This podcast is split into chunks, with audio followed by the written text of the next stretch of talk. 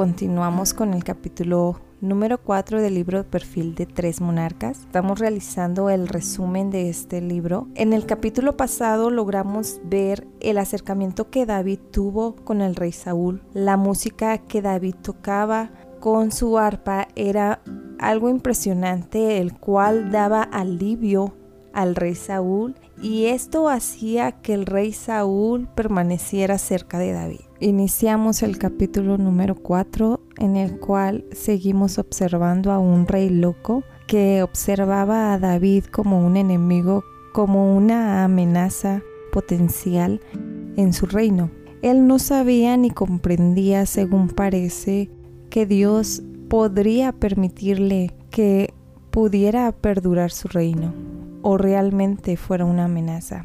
Al no saberlo, Saúl hizo lo que hacen todos los reyes. Perdió la cabeza, comenzó a dañar la vida de David, arrojando lanzas hacia él. Él podía hacerlo, pues claro, era el rey y el rey puede hacer lo que quiera y casi siempre lo hace.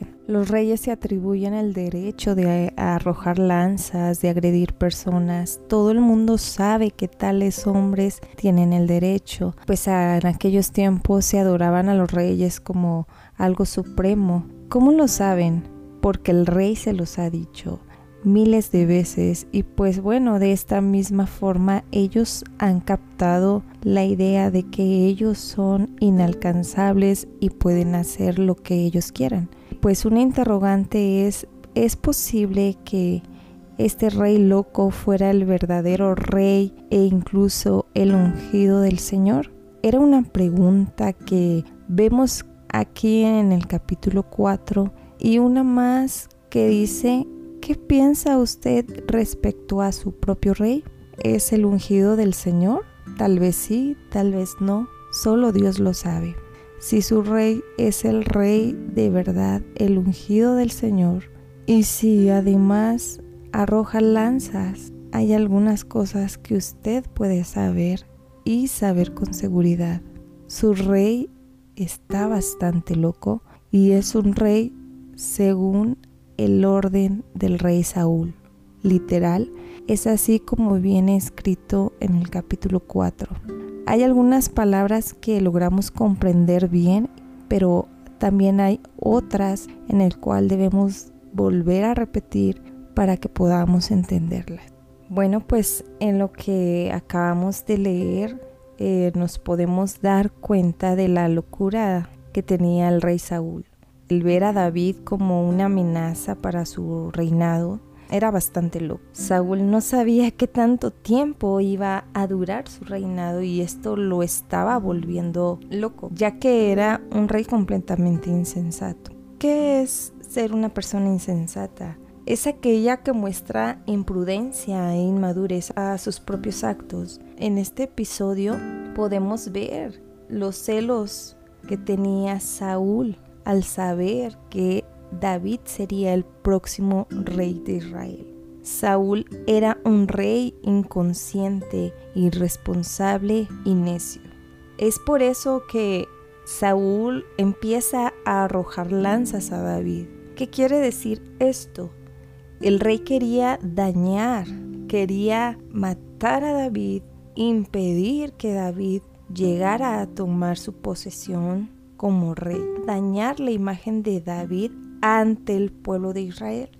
Y es aquí donde comienza la persecución de David, pues claro, como él era el rey, nadie podía decir nada. Él podía hacer lo que quisiera. Algo que podemos rescatar en esto es que la soberanía del rey era basada en lo que él decía, eso se hacía.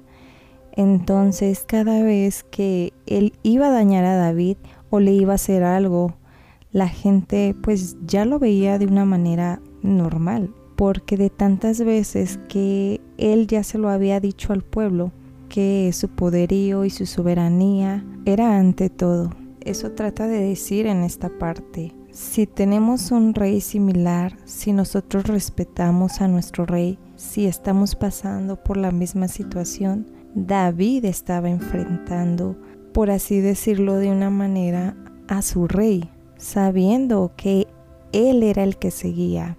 Entonces él estaba enfrentando de alguna manera pacífica, conociendo todo lo que él hacía dentro del reino. Pero Saúl estaba enfrentando su temor más grande de terminar de ser rey y acabar su poder y que los días de él estaban completamente contados. Y eso es lo que nos está tratando de decir este capítulo, que él había hecho un imperio que no quería que fuera destruido. Para finalizar este capítulo, creo que nos hemos podido dar cuenta que el reinado de Saúl no era conforme a la voluntad de Dios. El reinado de Saúl era conforme a él y sus decretos. Bueno, pues quiero recordarles que estamos realizando el resumen de este libro, donde puedes aquí mismo buscar los capítulos anteriores para que no te pierdas de ninguno de ellos.